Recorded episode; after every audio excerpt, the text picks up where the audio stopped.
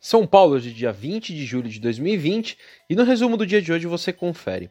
Bom, por aqui o Bovespa fechou no azul nesta segunda-feira, com uma alta de 1,49% a 104.426 pontos, com ações de varejo e telecomunicações liderando as altas da sessão, que ainda foi apoiada por ganhos em Wall Street, pós notícias positivas sobre vacina contra o Covid-19.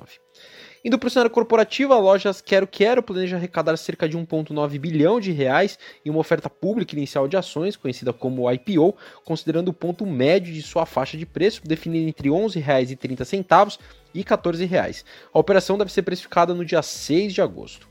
Indo para a ponta positiva, hoje a TIM subiu 6,13%, fechou a R$ 16,80 e a Telefônica avançou 5,64% a R$ 53,39 após apresentarem uma proposta conjunta que ainda inclui a América Móvel pela unidade móvel da operadora Oi, que está em recuperação judicial.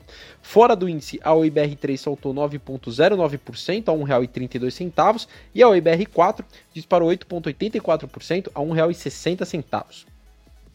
A Via Varejo hoje subiu 7,35%, fechou a R$ 21,17, o setor de varejo em especial segmento com foco relevante no e-commerce, entre os destaques positivos na expectativa de números bons sobre o segundo TRI, período em que as vendas online ganharam força com medidas de isolamento social por conta do coronavírus. No mesmo setor, a Magazine Luiza teve uma alta de 6,10% a R$ 87,00. Na ponta negativa, a Sabesp hoje perdeu 1,99%, fechou a R$ 62,61 em sessão de realização após a reação do mercado frente à sanção do novo marco regulatório do saneamento básico no país, que deu forte suporte aos papéis da empresa de água e esgoto do estado de São Paulo. A Equatorial Energia hoje caiu 0,78%, fechou a R$ 24,30. No radar, o fato da companhia ter sinalizado interesse em outros negócios, além do setor de eletricidade, ao aprovar uma reforma estatutária na semana passada, o que, segundo analistas, deve abrir caminho para que a empresa se torne um veículo também para investimentos em saneamento.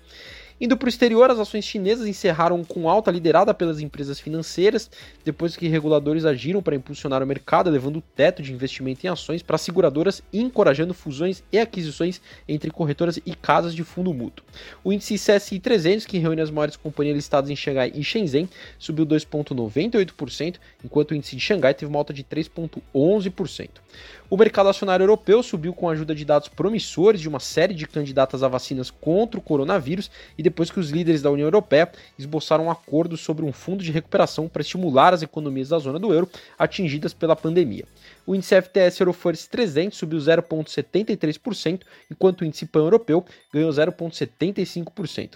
Em Wall Street, o Nasdaq fechou em alta recorde de 2,5%, com os investidores investindo em papéis de tecnologia antes de dados de ganhos trimestrais para o setor programados para o final dessa semana.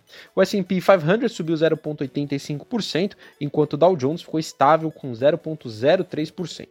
Bom, sou o Fábio Capone, Equity Sales do BB Investimentos. Diariamente estaremos aqui no Investimento em Foco, trazendo um resumo do dia do mercado para você. Até a próxima!